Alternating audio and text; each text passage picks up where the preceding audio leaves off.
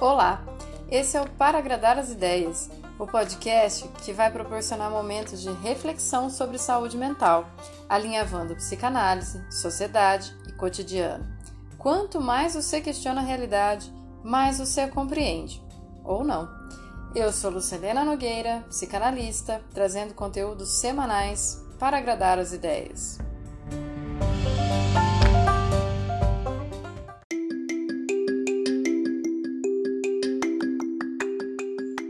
Episódio de hoje: A grandeza das pequenas coisas.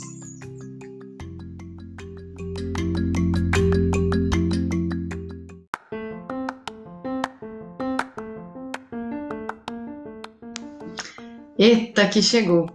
Esse que eu tô avisando há um tempo e que não tinha como adiar. A gente tá todo cansado desse ano sem fim mas naquilo que a gente ainda pode sugar energia ou recarregar as nossas, seguimos. Dezembro. Aberta a temporada oficial do Minha família que me deu essas cicatrizes. Sim, no consultório a gente pode tirar alguns véus da tradição para ouvir feridas que são muito mais presentes na vida de todo mundo do que as pessoas admitem todo ano, chega dezembro e já chegam as pessoas falando como elas estão aflitas com a festa de fim de ano. Ou porque elas reúnem várias pessoas que se gostam, se desentendem, mas estão ali por um, uma força né, imposta outras porque não tem com quem se encontrar, e enquanto todo mundo faz essa propaganda de que esse momento é super importante, elas se sentem completamente perdidas, sozinhas, de fora, qualquer coisa que dê elas a sensação de que elas não têm lugar. Essa não é uma verdade, mas é uma tradição, e toda tradição, em algum momento, precisa ser discutida. Bom, eu vou contar alguns cenários todos vocês já sabem que é impossível, então tudo bem se vocês né, acharem que eu não representei o que acontece na vida de vocês, mas eu estou dizendo de alguns cenários. E daí vocês espiam aí se vocês circulam as mesmas feridas do que essas que eu estou falando.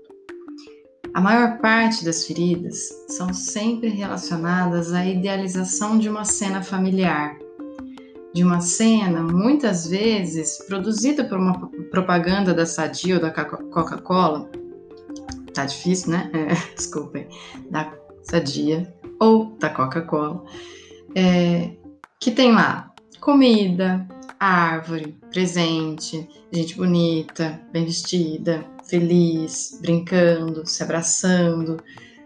E daí todo mundo que compra esse ideal daquele ideal de propaganda, fica fazendo mil planos para tentar maquiar o que foi desencontro, desarranjo, incômodo que acompanha todas as famílias. Todas, não tem salvação, tá? Muito difícil uma família que realmente faça aquela propaganda doriana ali é, de forma tão eficaz e, sei lá, verdadeira o tempo todo. Se a gente não tiver desencontro, é porque alguém não está falando de verdade o que sente. E isso também é uma cicatriz. Algumas famílias contam com um passador de pano oficial, aquele que sempre diz: Ah, mas ele é da família, você tem que relevar. Ou então, ah, entre família não pode ter dessas coisas, não, vocês não podem se estranhar. Também tem os que amam pôr lenha na fogueira, né? Lembra que Natal no Brasil é no verão, então fogueira não é para esquentar mais nada além de confusão mesmo.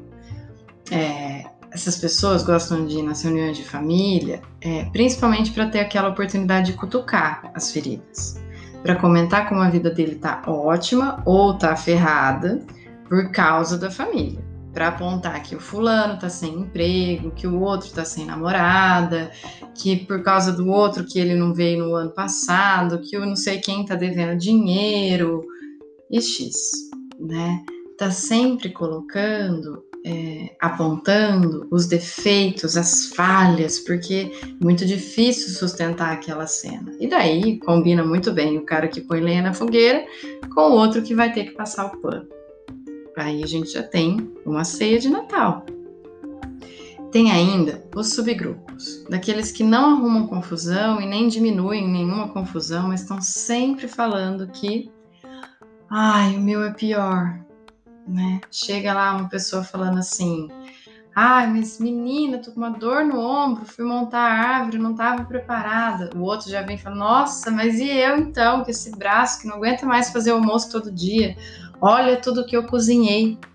São estratégias para manter o outro distante, porque daí a gente não tem que ouvir a história inteira. Se você conta uma coisa e o meu é pior, será que você vai querer trazer outra coisa da próxima vez? Porque é duro ter que competir a desgraça, não é verdade? Esse jeito de calar a boca tá sempre presente, porque daí todo mundo tá supostamente conversando ou fazendo barulho, né? Mas não tá se conhecendo porque familiaridade é diferente de intimidade. A gente sabe quem é o parente, mas a gente sabe tudo que ele sente, vive, sofre? Nem sempre.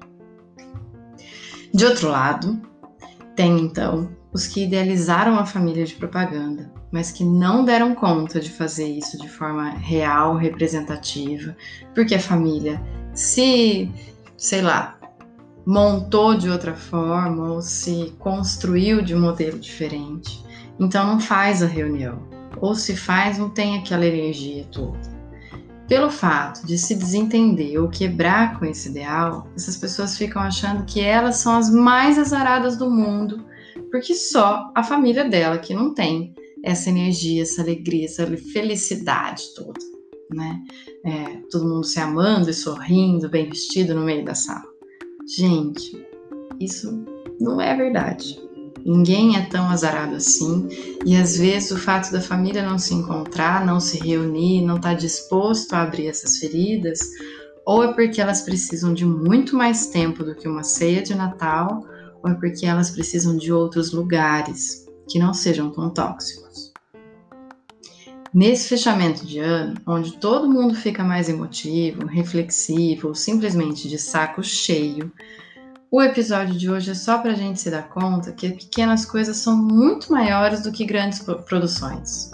Que independente da tua família ter uma ceia com 100 pessoas que você pode nem conhecer a fundo, ou se a tua festa de fim de ano se resume a só abraçar teu bicho de estimação ao travesseiro, esses momentos são recortes e não todo.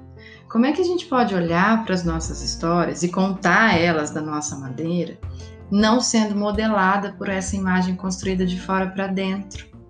Existem milhares de tipos de família e dentro de cada uma delas, milhares de tipos de sujeitos. Então, se entenda com a tua própria história para não achar que você é um estranho quando a ceia de Natal for e dormir às 10, ou depois de comer um macarrão, ou ainda você ter que aturar aquele tio sem noção por três horas, porque para você é importante fazer sua avó feliz mais um Natal. Tudo bem se o teu modelo não for representado pela propaganda, porque no fim das contas é a tua história. É só quando você se entende com o teu contexto que você pode se acolher, se respeitar e assim gerar amor próprio e entre os seus, independente de quem eles forem. Muitas ceias de Natal têm muito mais amor quando não tem parente do que ceias que essas pessoas estão obrigadas. E isso eu já vi, revivi e vou lembrar para sempre. Felicidade nem sempre está registrada na fotografia. Porque quando a gente se sente amado mesmo, está procurando o calor do outro e não a foto. Às vezes aquela mensagem de bom dia que muita gente não suporta receber é a forma de, do outro te contar que ele não tem assunto, não tem intimidade suficiente, mas ele lembrou de você. Aquela música que tocou fora da tua playlist e te leva para algum momento que você já viveu e que estava sentindo algo importante, não necessariamente alegria. Pode ser a perda de alguém, uma virada na vida, sei lá o quê. Aquele cafuné ou piadinha que só fulano ou ciclano fazia com você, que apesar de não fazer mais, tá aí, registrado no teu corpo. Aquele pijama que já tá mais cheio de furo do que queijo suíço, mas que não faz o menor sentido se livrar dele. Aquela hora que uma criança pergunta para você como é que era quando você era criança, e em vez de você responder dolori, doloridamente, né? Ah, no meu tempo, você se levanta e vai contar como é que era. Um brincar de esconde-esconde, pular elástico, jogar bafo de figurinha, tanto faz. Reviver, estar tá disposto a contar como que a gente fazia isso e aquilo, fazendo junto de novo. Brincar na rua, contar uma história, mandar uma careta, fazer uma comida, um oi, um filme, um potinho, né, é, que caiba um pouco de afeto, que é um pontinho para fora da linearidade de só se preocupar em dar certo na vida. A grandeza das pequenas coisas é que exatamente nelas a gente se dá conta de que está vivo, quando se torna capaz de rir de si mesmo, mesmo se estiver sozinho, de ainda ter certa curiosidade sobre o que vem por aí, feito criança esperando Papai Noel. São as surpresinhas despretensiosas da vida que a gente lembra de sentir esperança. Que essa coisa de planejar tudo, controlar tudo, é, organizar tudo ocupa um tempo danado e não tem a menor garantia de que vai dar tudo certo. É ali quando a gente está lavando a cozinha, escorrega um pouco e não cai, que a gente se sente sortudo.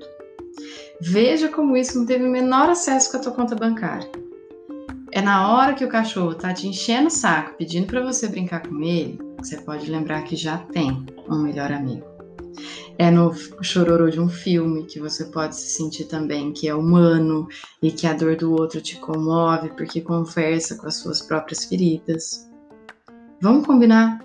A gente viveu um ano super diferente. Eu não sei se dá para manter ideais de reuniões de famílias completas, cheias e alegres. As circunstâncias são outras. Mas será que a gente vai deixar de ser feliz só por causa disso? Será que a gente vai se obrigar a ser feliz ou fingir que está feliz em nome de uma festa, de uma tradição? E se a gente combinasse de se querer bem mais vezes, pelo resto do ano, por todo o caminho? Será que as coisas não iam tocar de um jeito mais leve? Afinal, dia 1 de janeiro começa tudo de novo e a única coisa que as festas de fim de ano servem é para te lembrar: renove as esperanças, porque a jornada continua. Sozinho ou com família imensa, com silêncio ou confusão, com tudo aquilo que a vida oferece que vai além de só promessa de alegria. Essa constância de inconstância sacode a gente o tempo todo, porque se tudo for parado demais, é porque a gente já está morto. Eu vou deixar vocês aqui preparando animadamente a próxima temporada já contando para vocês que eu não vou estar tá sozinha todas as vezes e que graças a essa partilha que a gente fez durante esse primeiro ano juntos, a gente vai poder se apresentar ainda mais, de várias formas, com várias vozes. A gente vai se abrir para discutir coisas ou simplesmente su se surpreender com histórias. Essas histórias que pulsam e lutam continuamente. Que seja bom, da sua forma, aquilo que você escolher viver. E que, mesmo carregando cicatrizes, a gente não perca a vontade de estar presente logo ali, nas próximas surpresas. Que 2020 que foi esse? A resposta tá na forma como cada um conseguiu lidar, como aquilo pôde tocar a cada história. Vou deixar o meu enorme abraço. Um puta muito obrigado pela companhia por esses 44 episódios e continue espalhando isso por aí, porque em janeiro vai ter muito mais. Beijocas. Até o ano que vem.